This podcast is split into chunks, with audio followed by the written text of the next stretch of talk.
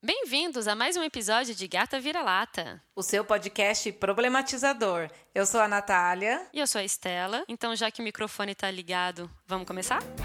Bem-vindos,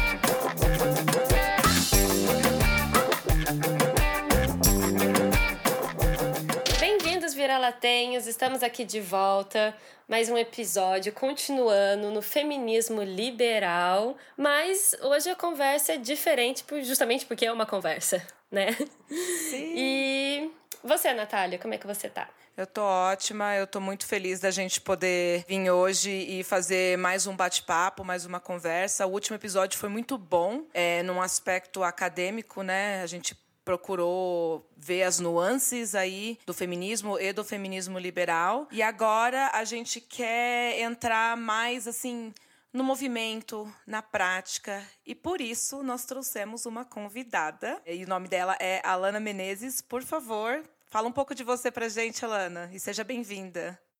Uh, primeiro, muito obrigada, meninas. Obrigada, Natália. Obrigada, Estela, pelo convite. Estou me sentindo muito lisonjeada com isso. Uh, para quem não me conhece, meu nome é Alana. Eu sou de Teresina, estado do Piauí certo? Sou formada em Letras em Inglês pela Universidade Federal e agora retorno como estudante do mestrado. Minha linha de pesquisa é assunto gênero, feminismo dentro da literatura. Né? Estou no, no mestrado em literatura e o meu, a minha parceria com o feminismo começou lá na graduação por conta de alguns episódios que aconteceram. É, então, quando eu entrei em contato com, com a teoria feminista, com a crítica feminista, na verdade, eu me encontrei, sabe? Então, foi assim, aquele, aquele meme do boom na, na cabeça e consegui fazer vários links e, e a, e a partir daí, é, não voltei mais atrás, sabe? Então, eu acho que quando a gente se encontra, quando a gente encontra o nosso caminho, né? Não só caminhos acadêmicos, mas os nossos caminhos de vida mesmo, a gente sente bem, se sente confortável e quer cada vez mais melhorar, não é? Que a gente quer se aprimorar no que a gente gosta, certo? Então, ano passado veio a ideia de fazer um Instagram pra falar sobre e mostrar sobre o meu ponto de vista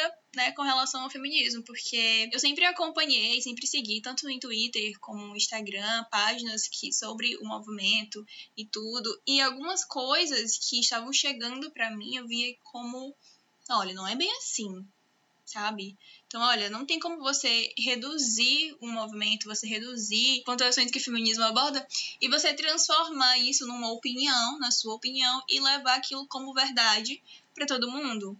Então, aquilo começou a me incomodar. Fiz um Instagram que era o Aí Penduro Meu Vestido e tudo. E é, aquilo me engajou, aquilo me, me, me, ajudou. O feedback que eu recebi foi muito bom. Só que eu comecei a ter problemas para administrar o meu Instagram pessoal e o, o Instagram do Aí Penduro Meu Vestido. Então resolvi trazer pro, o, o Aí Penduro Meu Vestido para o meu próprio Instagram, né, para o meu pessoal. E isso foi muito bom, porque acho que eu trouxe um lado mais humano, digamos assim. Mostrei a minha cara, literalmente, né? Dei lá a minha cara tapa pra falar, olha, a Alana que tá aqui, ela também é uma Alana que quer compartilhar o conhecimento, sabe? Então eu quero compartilhar o que eu aprendi. Então, às vezes eu falo sobre coisas que estão 100% voltadas para livros, livros é, teóricos, livros feministas, mas eu gosto de trazer alguns links, eu gosto de falar sobre é o cotidiano, sobre minha vida, né? Sobre as coisas que, que, que, a gente passa e que a gente nem se dá conta de que, olha, aconteceu comigo algo parecido, olha, com, com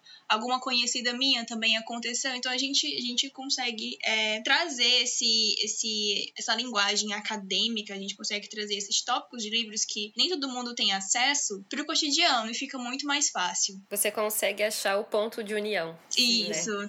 Eu achei legal que você faz é, uma coisa que eu e Estela a gente acabou não fazendo muito, né? Era trazer o nosso pessoal, né, pra, pra, pra mesa aqui da, da Gata Vira-Lata. Mas eu acho que cada vez mais naturalmente a gente consegue trazer um pouco. É, obviamente tem aquela questão de não querer se expor muito. E como você falou, a partir do momento que você colocou o seu Instagram pessoal na reta, você estava se expondo. Era a Lana ali, não era ai pendura meu vestido. Era a Lana. Eu acho que eu e a Estela aqui aos poucos a gente consegue inserir. Mas por isso que a gente também gosta de chamar outras pessoas, até para não ficar só na nossa experiência. A gente quer realmente conversar com mulheres que podem é, adicionar. E no seu caso, dessa parte literária que eu acho magnífico. Então, é muito legal ter você aqui hoje. É fantástico. E o que eu acho bem interessante que, enfim, o, o estudo continua, né? E ainda mais me aprofundando no feminismo liberal, eu achei uma reportagem da Michelle Mood Adams, que ela é professora na Universidade de Colômbia,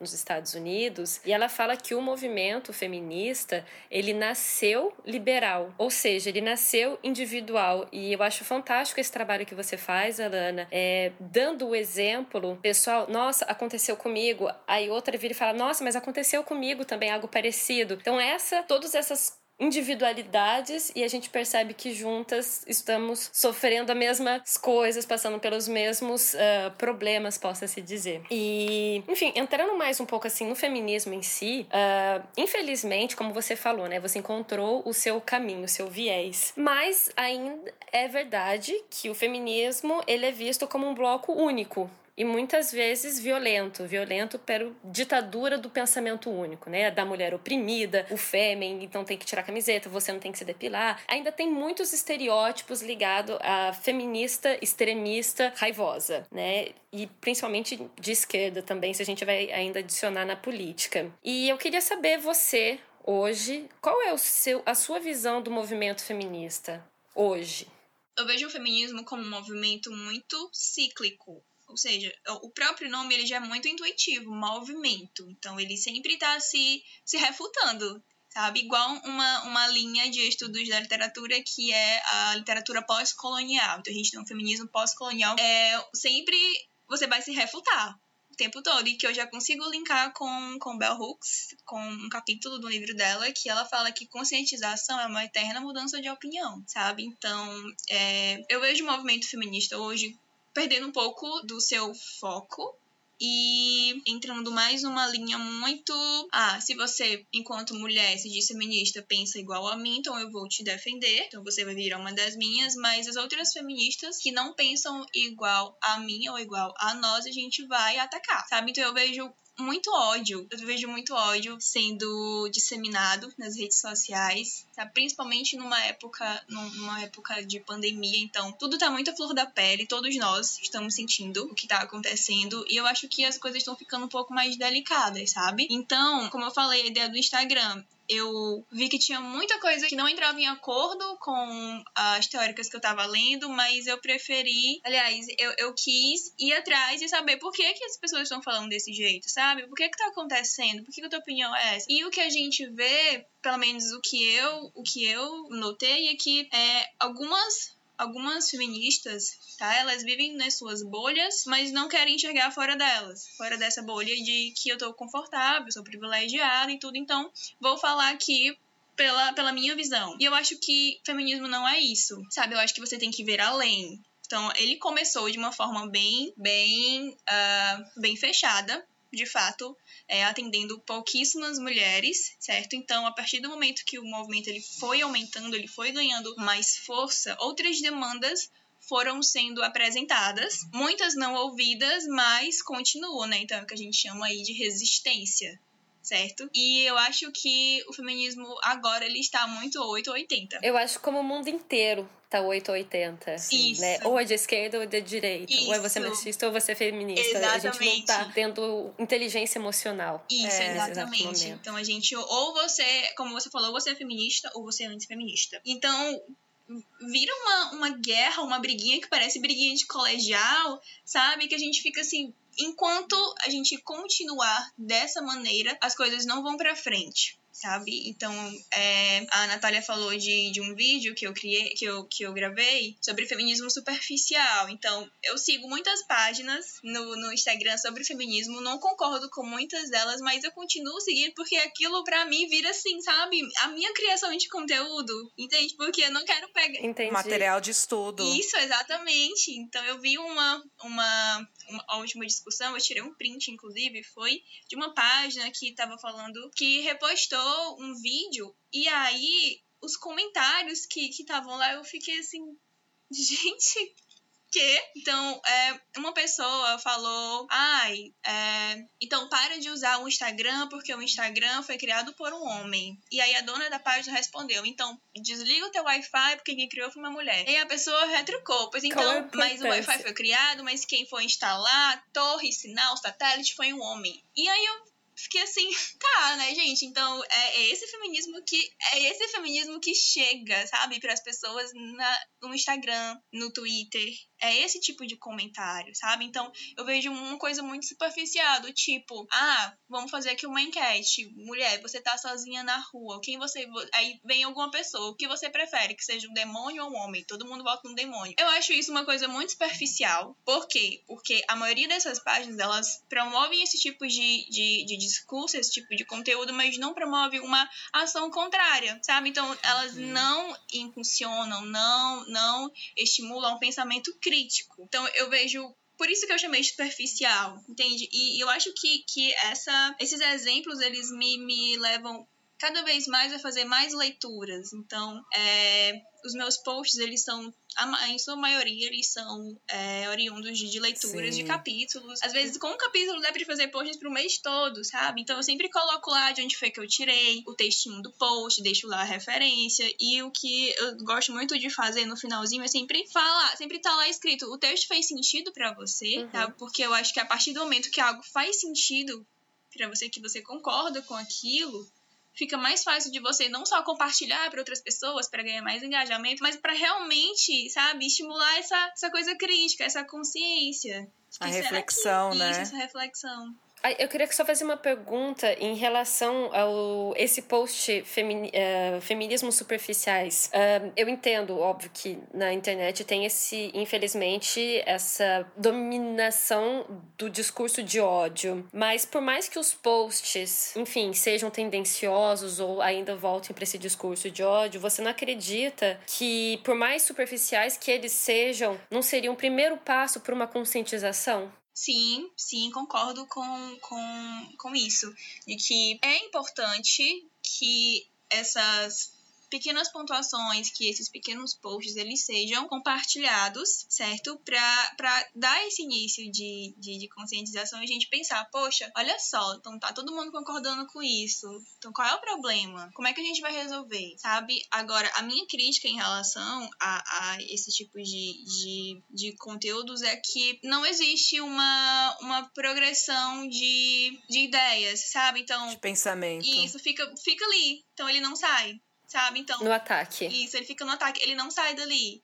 Então, é sempre, é sempre a mesma coisa, sabe? Então, ele não, ao mesmo tempo que ele te, te mostra a realidade, te mostra o que pode acontecer, mas é como se você não tivesse escapatória. Então, você vai reclamar, vou reclamar, vou reclamar, e mais nada. E nada muda e fica no ciclo vicioso. Isso, exatamente. Eu, uma das problemáticas que eu vejo maior, assim, no, no feminismo liberal, que ele é bem, eu não vou dizer atacado, debochado por muitas feministas de outras linhas, né? Das marxistas, da, das radicais, tal, né? Que o pessoal acaba debochando do feminismo liberal. E que eu comecei a tomar consciência a partir do momento que eu comecei a estudar o feminismo de fato. É que, né, a gente falou no episódio passado sobre o individualismo né? Enquanto você é, pensa apenas em si mesmo. E entrou uma onda de empoderamento feminino. E esse empoderamento feminino, ele acaba sendo sempre voltado ao individual. O que eu não acho é, errado na questão de saúde mental, eu acho que você tem que cuidar de si mesmo, você tem que cuidar da sua saúde mental, física, espiritual, se você acredita. No entanto, é, é, é aí que ele para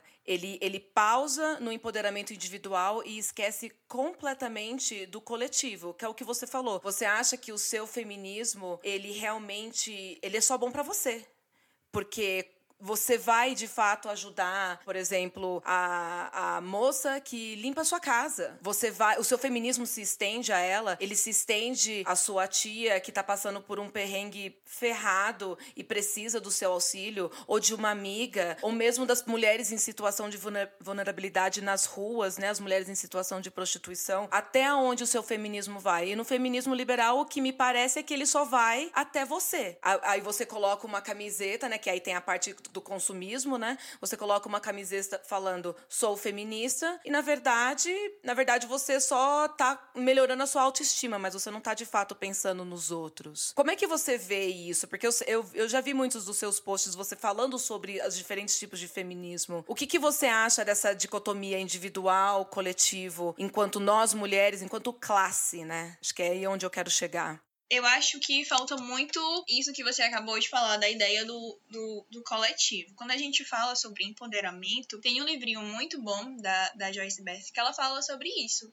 Sobre o que é o empoderamento, certo? Então, é claro que ele começa com você, começa com a sua criação de, de, de consciência, começa com você trabalhar a sua autoestima. Então, autoestima já é um outro ponto que fica uma outra conversa, né? Porque é, é, uma, é um assunto tão tão estereotipado. Então, assim, quando você cria essa consciência de, de quem você é, onde você está no mundo, em qual mundo você vive, quais são as pessoas que estão ao seu redor, você se empodera, certo? Então, mas esse empoderamento, se ele não chegar para outras pessoas, se ele não chegar para outras mulheres que podem estar passando a mesma coisa que você ou um problema que você pode ajudar a resolver, então ele é inválido, não é? Então, não não é legal, sabe? É uma coisa que tinha o intuito de ajudar, de fortalecer as mulheres, todas as mulheres, acaba que vira uma coisa do teu ego, né? Então, uma coisa que eu tô fazendo porque é bom para mim, então agora eu vou mostrar que deu certo para mim, então pode dar certo para qualquer outra pessoa, certo? Então,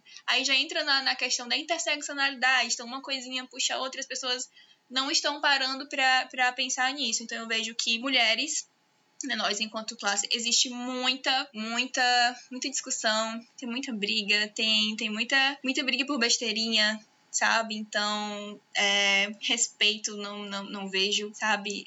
A, a, a questão de você olhar com respeito, você entender, apesar de você não concordar com muita coisa, certo? Então aí já vem também a questão do da sororidade, por mais que eu não concordo com você, então não preciso gostar de você, mas eu tenho que te respeitar, certo? Então, isso não está acontecendo. É uma coisa que a gente vê muito em televisão, a gente vê em, em, mídias sociais, mas a gente não pratica. E quando eu vou falar alguma coisa, por exemplo, a ah, minha opinião sobre feminismo é opinião X. Outro feminista, ah, mas a, minha opinião é Y, então você não é feminista, então a gente vai fazer aqui algum, alguma coisa. Então, Alan, então não se considera mais feminista porque não é assim que a gente pensa, sabe? Então tem, tem muita briguinha tem, é isso que tem eu tava pensando. Muita, muita falta de empatia, tem muita falta de empatia. E como você falou, então, se o meu feminismo, ele, se eu sei que a minha mãe, ela, por exemplo, eu sei que minha mãe trabalha o dia todo, manhã e tarde. Então a gente pega ônibus, porque a gente não tem, não tem carro próprio. Então, assim, é, se eu sei que eu tenho a possibilidade de trabalhar dentro de casa, certo? Com, com ensino remoto, ensino híbrido e tudo. Então, minha mãe chega em casa do trabalho tarde. Eu sei que eu posso muito bem lavar a louça que tá lá. Eu sei que eu posso deixar a casa arrumada. Por quê? Porque além de, de, de ser algo que vai fazer bem pro próprio contexto familiar, eu acredito mesmo que uma casa arrumada diz muito sobre, sobre como é que tá essa cabecinha também, né? A sua, a sua casa. É, eu posso ajudar a minha mãe que tá lá, que, que trabalhou o dia todo, que tá cansada sabe? Que chega em casa e, e só quer descansar. Entende? Eu posso fazer isso pela minha avó, que o quê? Que tem 80 anos e que fazia a comida para mim e pro meu irmão. Então, agora que eu, que eu sei fazer comida, que não digo que é boa, mas que eu sei fazer e que posso deixar lá minha avó descansando, sabe? Então, meu irmão que tá aqui, então meu irmão ele foi criado pela minha mãe, minha avó e por mim. Então, ele desde de pequeno uma criação só com mulheres sabe? Então ele vai lá, já puxou a orelha dele, falei, olha, tô fazendo isso daqui, mas tu, tu, também pode fazer, sabe? Não é só que porque, ah, que eu vou varrer a casa, tu vai ficar aí assistindo toda... Não, bora lá. Então, eu sempre fui muito briguenta, muito briguenta com, com isso também, sabe? Essa questão de deveres domésticos tem que ser dividido para todo mundo. Quem mora na casa, né? Exatamente. Você sujou? Então lava. É, é legal que você falou do contexto doméstico, que eu tava vendo uma feminista falando sobre, cara, você quer ajudar, né? Você quer de fato ajudar a luta feminista. Não adianta também você sair da sua casa, aonde você não ajuda e não faz nada, e aí você vai até uma favela, vamos dizer, fazer um trabalho supostamente de base, né? Construir casas, e você não, não entende nada da comunidade, você não entende nada das pessoas locais, pessoas já te veem como estranha, e você tá ali tentando parecer ser um, né, o, o salvador, a salvadora ali, eu estou com o meu feminismo salvando. E aí você não ajuda nem em casa, você não ajuda nem dentro da sua comunidade, você mora num bairro onde tem mulheres que estão precisando da sua ajuda, você tem uma família onde tem mulheres que precisam da sua ajuda e você esquece, você só fica na, na militância para mostrar para os outros, né, para tirar uma foto e falar eu faço trabalho voluntário, mas no contexto do seu dia a dia você não ajuda. Então é muito daquela coisa de começa local, doméstico, regional, antes de querer ir, sei lá, meu, como muita gente faz, vai para África fazer trabalho voluntário, tira uma foto e se acha o máximo. Eu acho que o feminismo também tem muito disso, né? Porque a gente tá tentando se ajudar enquanto classe, a gente tem essas briguinhas, né, sobre besteiras que que, que assim, é, é, chato, é chato, mas eu acho que também acaba fazendo parte, né, dessa coisa de rede social. Mas não esqueça que, tipo, começa dentro de casa, começa no seu trabalho, na, no seu bairro, até você se estender para outros lugares, né? E você de fato cria um coletivo que é autossuficiente, que consegue de fato se sustentar sem você, né? Que eu acho que esse é o objetivo de muitas mulheres que eu vejo nessa luta do feminismo, é criar um coletivo. Se você precisar, isso foi exatamente o que essa feminista falou. Ela falou, foi uma feminista, eu acho que da, da revista QG feminista. Ela falou, você tem que começar fazendo ali o, pequeno e aí você quer criar um coletivo, você cria esse coletivo. O objetivo é que esse coletivo se sustente sem você. Se você cair fora, ele continua existindo e ajudando as mulheres daquela região. É disso que a gente está falando, né? Num aspecto coletivo, local, para depois se expandir. Porque ninguém vai conseguir salvar o mundo, ninguém vai conseguir acabar com o patriarcado só fazendo um monte de leitura, brigando com um monte de mulher, discutindo com um monte de homem que também tá ali quer, querendo bater boca com você. E não nada está sendo resolvido. Os problemas são os mesmos. As mulheres estão nas piores situações de vulnerabilidade que ela poderia estar. A pandemia está aí para mostrar. E, tipo, a pandemia é só um, a ponta do iceberg. A pandemia, e como qualquer outra crise, ela simplesmente acentua antigas tendências, né? E a gente vive numa sociedade patriarcal. Então, obviamente, que tudo que opressão em relação à mulher vai ser exacerbado. Mas essa questão desse individualismo, essa briguinha, possa se dizer, até infantil, do meu ponto de vista, não é algo um, particular do feminismo, é do ser humano. Eu acho. A gente uhum. sempre tem essa questão de querer provar o seu ponto de vista, porque para mim funcionou, então eu quero que eu quero impor o meu ponto de vista, as minhas decisões, como que eu faço, que, como eu ajo para as outras pessoas. Muitas vezes eu acredito, prefiro acreditar pelo menos, que parte de um bom coração, de um bom sentimento, é daquele de querer ajudar. Mas o que serve para mim o que é bom para mim não necessariamente é bom para o outro. Eu acho que falta a gente simplesmente tentar se colocar no lugar da outra pessoa para tentar entender o problema dela e ver a realidade dela de acordo com a perspectiva dela, para juntos a gente conseguir achar uma solução. Porque, verdade seja dita, Bela recatada do lar tem mulher que quer ser bela recatada do lar. E isso pode uma, ser uma decisão consciente da parte dessa pessoa. E também não é isso. É, eu acho que até esse próprio, essa expressão bela recatada do lar, só porque a mulher se mantém bela dentro do lar não significa que ela não está trabalhando, né? Ela está fazendo uma administração do lar e essa foi a escolha dela, né? Administrar a casa, administrar as crianças, que infelizmente sempre acabou sobrecarregando sobre a mulher. Só que é, a partir do momento que a gente vive numa sociedade que ela pode,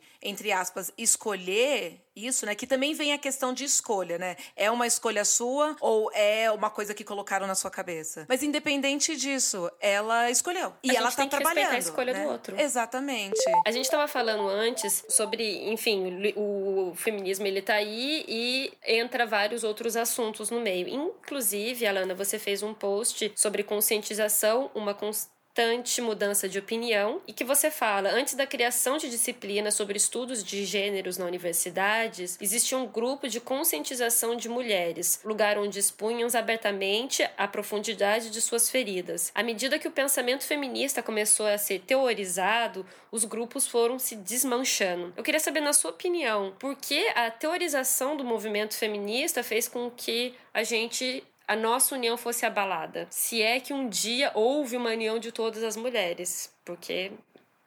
Não. É. Né? Patriarcalismo. sempre, que, sempre querendo colocar umas contas às outras. Sim, sim. É, eu acho que esses grupos eles foram se acabando, é, contextualizando, tá? O post ele também foi tirado de, do livro da, da Bell Hooks, Feminismo é para Todo Mundo. Nesse post, aliás, nesse, nesse capítulo, ela fala que antes da que o feminismo dentro da, da, da, academia ele era um feminismo 100% branco que atendia mulheres de, de classe média que elas que eram a cara do feminismo elas eram as, a propaganda do, do, do feminismo sabe? Então como não tinha esse espaço dentro da academia para outras demandas, para outras mulheres, para mulheres negras, né, como é o que enfatiza Bell Hooks, eram criados esses grupos, certo? Grupos na, na comunidade, onde as, as mulheres negras elas iam conversar, então elas colocavam para fora as suas dores e, e compartilhavam, né, para ficar menos pesado, pelo menos é, essa é a minha compreensão. Então, a partir do momento que começou essa teorização, que ela foi para a academia, deixou de ser mais acessível sabe? Então eu acredito que tudo que está na academia, que vai para academia, apesar de é, a gente de ter esses grupos de extensão, que a meu ver, grupos de extensão, assim, 20% para a comunidade acadêmica, 80% para a comunidade não acadêmica, sabe? Para quem mora ali do lado da universidade para pessoas que não tiveram oportunidade ou que já saíram da, da universidade, mas que precisam ser, ser reiteradas, precisam, tá, não só que precisam, mas de pessoas que, que querem participar de outras discussões, porque vê outras pessoas discutindo, porque vê na, porque vê na televisão, porque vê na internet, sabe? Então são projetos que eram para ser voltados para a comunidade acadêmica e não acadêmica, mas isso não acontece certo? Então, quando é, houve essa teorização, deixou de ser algo que seja do cotidiano dessas mulheres, deixou de ser algo que, que faça sentido, sabe? Que cheguem até, até elas. Eu lembro muito que quando eu comecei a estudar sobre, sobre feminismo, o, o feminismo negro, ele é um termo relativamente recente, porque as mulheres negras não se sentiam representadas pelo, pelo grande feminismo, né? Pelo famoso feminismo. Então, não, a gente não vai, nós não vamos nos denominar de feministas, porque isso não faz sentido pra gente. Nós vamos ser grupo, né? Movimento de mulheres negras. E aí, um tempo depois, vieram outros pensamentos, vieram outras. Outra, veio uma, uma questão de conscientização, então veio aí o, o título, né, o termo feminismo negro, que eu acho que também é, foi importante porque abraçou outras mulheres. Então vieram outras, outras demandas e a partir daí já vieram outras críticas, já vieram outras questões para serem trabalhadas. Então, isso que, que, que você perguntou, Estela, eu acho que é algo que eu tento fazer, não sei se eu consigo, mas é algo que eu, que eu tento fazer, sabe? Trazer isso que, esse conhecimento que eu aprendi lá na universidade, sim, eu tenho, eu fui privilegiada, sim. eu tenho esse privilégio de estar numa, na, na, na universidade, estar no mestrado, mas pegar tudo isso que eu, que eu, que eu aprendi, que fez sentido para mim, sabe? E levar para outras pessoas, jogar na, numa rede social, jogar no Instagram, porque é, é algo acessível, sabe? Então, até a própria linguagem da, da, da dos livros. Então, é uma, a linguagem acadêmica ela é muito, é muito difícil. Tem coisas que. Eu, elitista. Isso, muito Bem elitista. elitista. Até por isso que a, a Bell Hooks e a, a Lorde, elas fazem bastante sucesso porque elas não usam aquela linguagem acadêmica pesada. Se eu for comparar, por exemplo, com o livro da Angela Davis, que eu amo de paixão, né, Mulher, Raça e Classe, gente, só no primeiro capítulo, uma você sofre muito lendo porque é, é, o conteúdo é muito é, pesado, não, é, é, a, é a verdade, né, a realidade do, da, da, das pessoas negras nos Estados Unidos na época da escravidão, mas é muito acadêmico. E aí você lê uma Bell Hooks, você lê a, a Lorde, é, é mais assim para nós, a gente consegue é, entender os exemplos, elas usam seus exemplos pessoais. Eu acho bem interessante que você fale isso, porque realmente a academia ela se afasta do movimento é, prático, isso. né, da realidade das pessoas. Exatamente, exatamente. E a primeira vez que eu li o Feminismo para Todo Mundo foi em inglês, por causa do, da graduação, então então, as produções tinham que ser em inglês, então li em inglês. E eu achei aquilo, sabe, aquilo foi tão assim, gente, que coisa fácil de entender, adorei. E aí eu, eu, eu encontrei a versão, a versão em língua portuguesa, e é um livro tão gostoso. É um livro. Para mim, eu, eu, falo isso para todo mundo. Para mim, a Bell Hooks, assim, ela é, é, uma mulher que ela dá conta de tudo. Sabe? Que você joga um assunto para ela falar e ela vai lá e fala sabe? E ela te explica. Então eu, eu vivo brincando também, dizendo, gente, eu quero, eu quero muito ser amiga da Bell Hooks. Eu segui ela no Instagram, mas ela não usa. Ela é maravilhosa. Eu, eu, eu, queria, sabe, ser amiga dela, sentar pra tomar um café, tomar um chá. Tem uma coisa é, bem legal que a gente tá falando aqui, né? Da, da Bell Hooks, você falou, né? Se você dá qualquer coisa pra Bell Hooks, ela tem uma crítica em cima. Bell Hooks tem um texto criticando Beyoncé, né? Que para as feministas, né, mais mainstream, né, é quase um pecado você fazer uma crítica a Beyoncé. E esse texto eu li e é interessante porque a crítica dela não é a Beyoncé, entendeu? Tipo, mas sim o fato de que ela usa a dor da mulher negra, né? Ela, ela fala muito da dor da mulher negra para vender disco. Essa era a crítica dela, né? Você tá usando da, da, da dor da mulher negra, da, da, da sofrência, né? Do, do que a mulher sofre para vender disco. E essa é a crítica dela. E que é aí que eu quero entrar.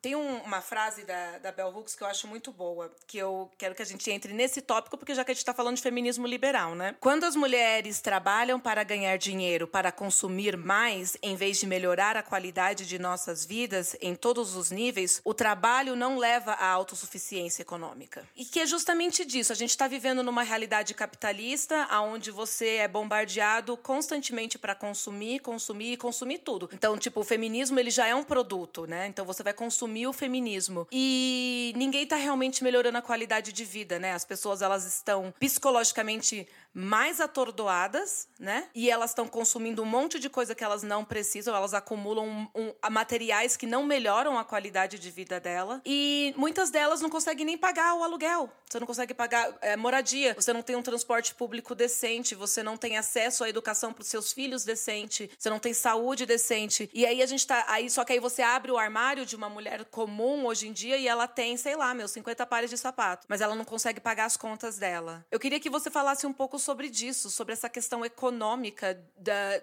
em relação ao feminismo, porque a gente fala muito sobre movimento, sobre empoderamento, mas o material, né, no final do dia, se você não tem um teto sobre a sua cabeça, quem é que vai ter tempo para falar de feminismo?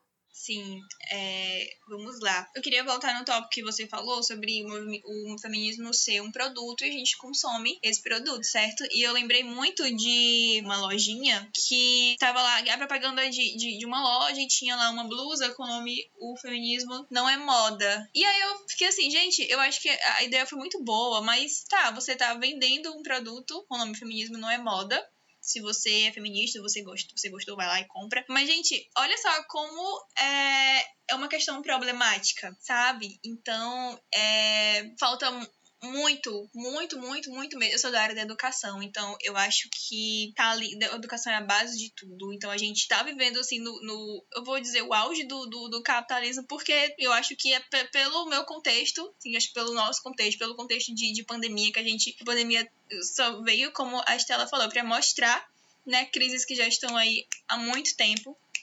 Mas uh, eu acho que falta muito, falta a questão da, de conscientização e a questão de sobre feminismo e, e, e capitalismo, sobre mulheres que que defendem o feminismo, mas, mas não conseguem parar com, com isso, com, com um, um, um consumismo, né? Na verdade. Então, eu acho que falta, falta ainda um pouco, um pouco muito é, do movimento feminista nessa, nessa questão de falta ainda o, o movimento feminista, falta ainda mulheres né, que já têm essa consciência sobre como o, a questão do, do consumismo é muito perigoso isso, então eu acho que, que falta essa, essa informação ser, ser disseminada, sabe? Eu acho que falta explicação, falta uma reeducação para essas pessoas, para as mulheres. Então, olha, vamos lá, vamos é, colocar aqui no papel, tá? Ah, eu preciso para viver preciso para viver, eu preciso pagar o meu aluguel, eu preciso comprar o meu arroz que tá caro, eu preciso comprar minha carne que também tá cara, tá? Então eu, eu vou numa, numa loja, eu passo por, por vitrines, eu vejo uma blusa tão bonita, eu vejo uma, uma, uma sandália tão bonita, mas eu vejo vários livros sobre feminismo, sabe? Mas tá, qual vai ser a minha prioridade agora?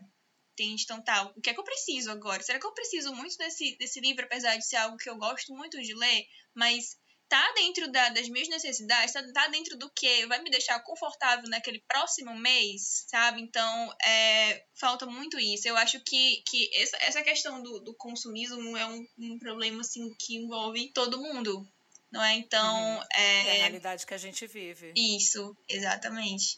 É porque é, o que eu vejo, assim, eu concordo que falta uma consciência aí tal individual, do coletivo também, mas o, o próprio sistema também nos coage, porque a gente vê o consumismo como o bem-sucedido, como aquele que aquele que e aqui, por exemplo, nos Estados Unidos é bem isso. Enquanto você está consumindo, você faz parte dessa sociedade. A partir do momento que você não está consumindo, aí você tá fora, você não se encaixa. E eu acho que é isso que é vendido pra gente e nós estamos nas mídias sociais, a gente assiste TV e a gente meio que engole isso. Eu, eu, eu, eu, eu fico pensando que, tipo, não tem como eu chegar pra uma mulher, sei lá, meu, que tá próximo da linha da pobreza, talvez com um pouco, talvez tenha um salário um pouco melhor que ela consegue, né, consumir algumas coisas. Não tem como eu falar para ela que assiste novela todo dia, fala assim: "Não, não compra esse sapato. Não é isso que eu acho que é, poderia de fato melhorar, mas sim o próprio sistema. O sistema é extremamente nocivo. Ele, ele, ele nos persuade a, a, a consumir e, e, a não pensar também, né? Porque por isso que a gente tem o feminismo superficial, porque é, o capitalismo, basicamente, para ele é muito bom, para o capitalismo é muito bom que a gente tenha todos esses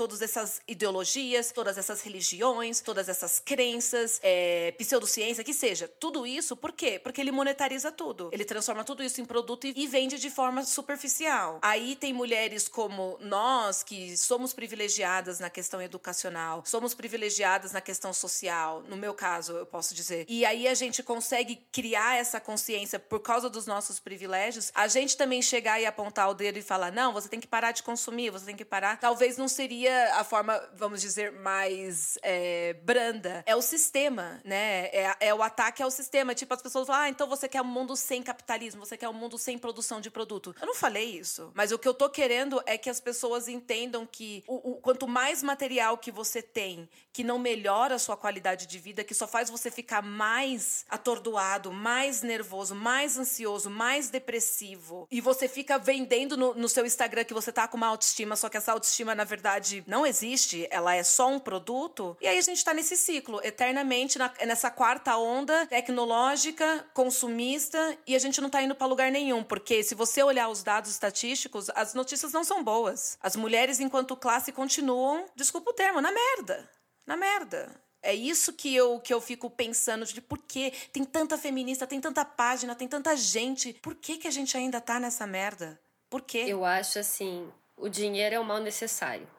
Infelizmente, se a gente quer viver em comunidade, se uma moeda se instaurou, tem um motivo, porque é mais igualitário. O problema é esse capitalismo selvagem, porque ele fala que o seu valor é de acordo com o que você tem e não de acordo com o que você é, né? Que enfim, é muito triste. Mas eu acredito que hoje a gente saiu da condição de oprimida. A gente, quer dizer, mulheres, né? Nós saímos, nós não somos mais aquelas pobres coitadinhas que ficam lá, ó, né? Não posso fazer nada. É, a gente tem voz. É a grande diferença em relação a todos os outros séculos e toda a história da humanidade. Pela primeira vez, mulher realmente tem voz e não tem ninguém para calar nossa boca, né? E a Ainda internet. Bem deixa a gente ter mais. É, dá um pouco mais de visibilidade, né? Com certeza. Eu acredito. Uh, mas, enfim, mesmo que a gente ainda tenha problemas estruturais para corrigir, como a questão da divisão do trabalho doméstico, equalização de, de salários, a gente tem que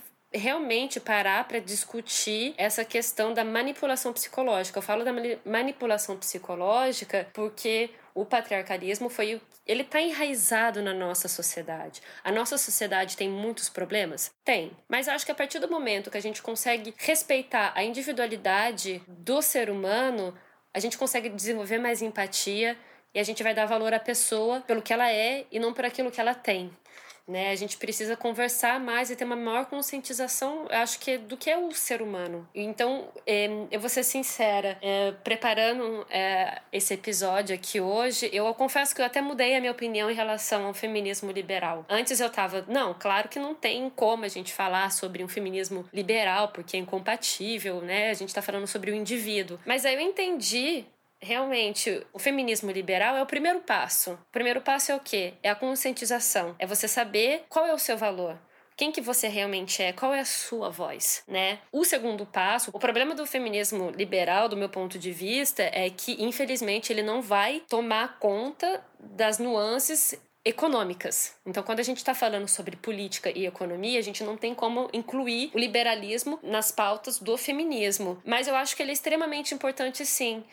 A partir do momento que a gente respeita a individualidade de cada pessoa. Então, eu acho que, no final das contas, pelo menos a conclusão que eu cheguei por hoje, amanhã pode ser que eu mude de opinião, óbvio. Ele é importantíssimo. Com respeito. Com respeito, acho que tudo é importante e relevante. Né? Sim, concordo. É, eu lembrei de, de uma coisa que a minha própria psicóloga falou. Que a, a Natália falou e, e eu lembrei aqui, me deu um start aqui de, nossa, como realmente as coisas elas são muito interligadas. E eu gosto muito dessa palavra de fazer sentido. Que é algo que faz sentido para você, algo que te deixa bem, que te deixa confortável e que te deixa segura para externar aquilo. Seja uma opinião, seja, não sei, ah, eu tô, tô me faz bem sair do meu do meu emprego. Então, te deixa confortável e segura para tu fazer o que tu quer fazer, sabe?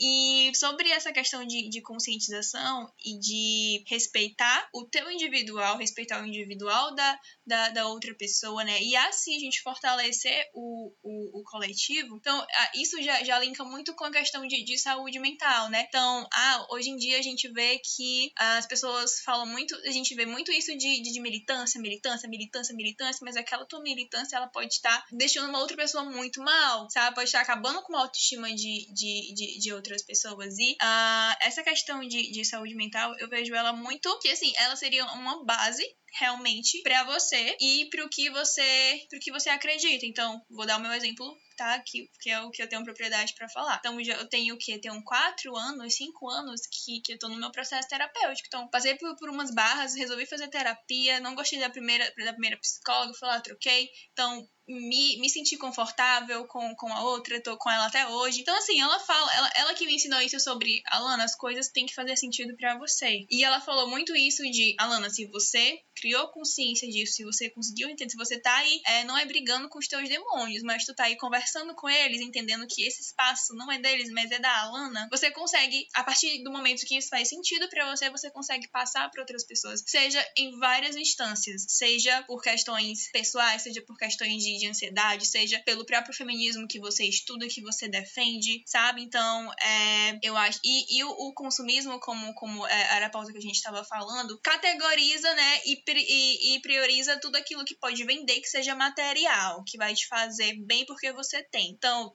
vai lançar, tem um novo livro da, da, da Bell Hooks que lançou agora, que eu fiquei louca para comprar. Meu Deus, eu quero, mas sabe, eu podia comprar, eu podia, mas eu não comprei porque aquele dinheiro ia fazer falta depois, sabe? Então eu adoro a Bell Hooks, sou, sou louca pela, pela Bell Hooks, gosto de ler as coisas dela, mas sabe, não, não agora não, deixa pra depois. Só que essa é uma coisa que, que é uma consciência que eu criei porque fui lá, pude trabalhar minhas questões pessoais e estou num processo terapêutico, num processo psicoterápico. Só que é, não é algo que é tão valorizado, infelizmente. Não é? Então, quanto mais você tá é, você tá agindo, você tá falando, por, por, você fala e você age, mas não porque você quer, mas porque você viu na TV, ah, porque alguém falou assim, você achou bonito falar, ah, porque ah, eu preciso ter tal roupa, eu preciso ter tal, tal coisa, porque é o que todo mundo tá tendo, porque se eu não tiver, eu não vou me sentir aceito, eu não vou estar tá aí nesse, nesse ciclo, né? Eu não vou estar tá nessa junto com as pessoas, então vou fazer. E a saúde mental é uma questão que a gente precisa falar,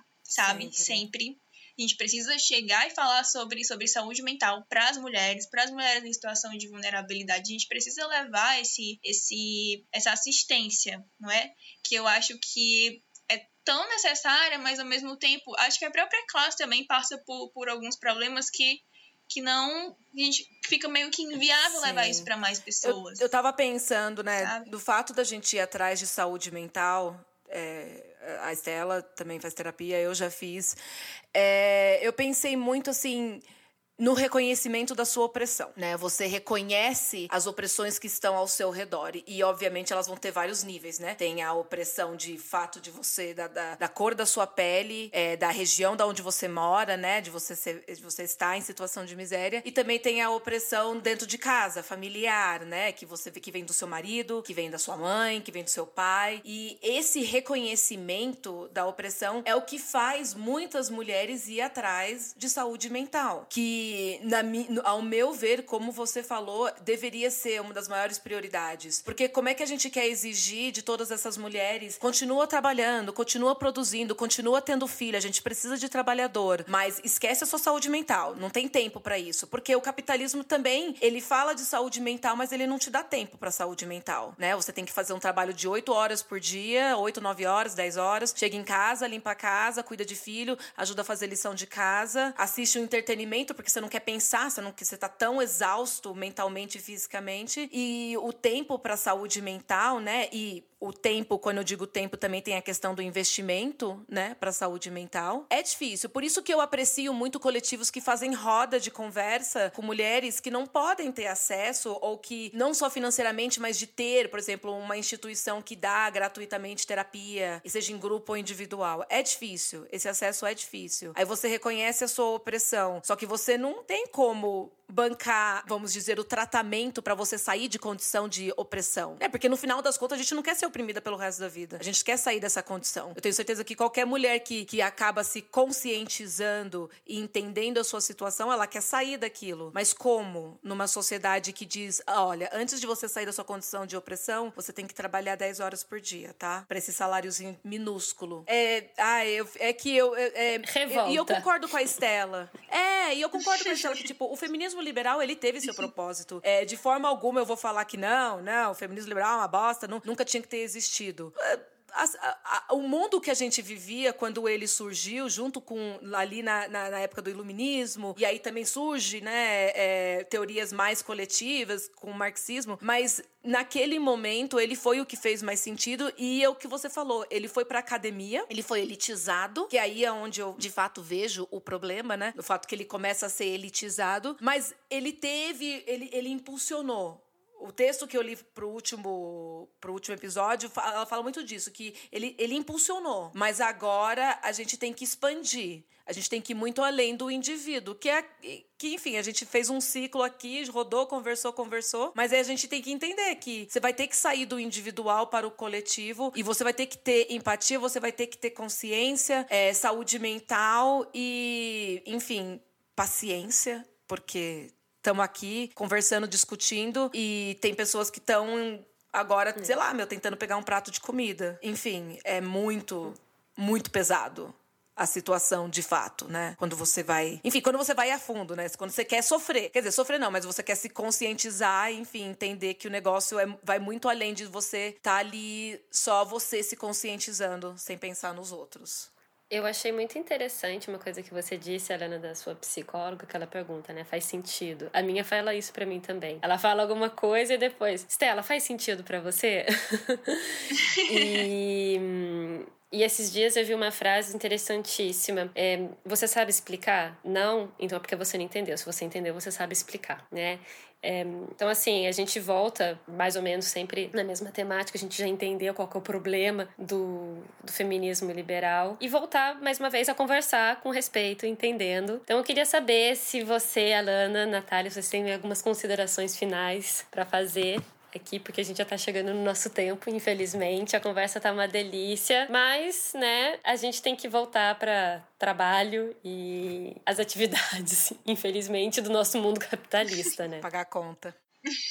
Bom, é, eu quero agradecer mais uma vez pelo, pelo convite, Natália e Estela. É, foi um, um momento bem assim, diferente no meu domingo, né? Foi muito bom, muito obrigada. E gostei de, de estar participando de estar aqui nesse espaço de, de podcast, que é a minha primeira experiência, então eu tava meio assim, ai meu Deus, como é que vai ser? E também queria agradecer pelos, pela conversa compartilhada, porque ao mesmo tempo que ah, eu vim disposta para compartilhar o, o, o que eu sei, não é? Também é, já vim aberta para aprender muita coisa. Então, muito obrigada, foi, uma, foi um, um momento bem único mesmo, eu adorei de verdade. E eu espero que é, faça sentido para quem, pra quem vai ouvir, né? Espero que faça sentido. E além de fazer sentido, que é, isso reverbere né, isso, isso, seja compartilhado e que as pessoas realmente começam não, não, comecem não só a criar uma consciência, mas fazer algo a respeito, né? Pra gente sair dessa superficialidade. Porque senão a gente falou, falou e a gente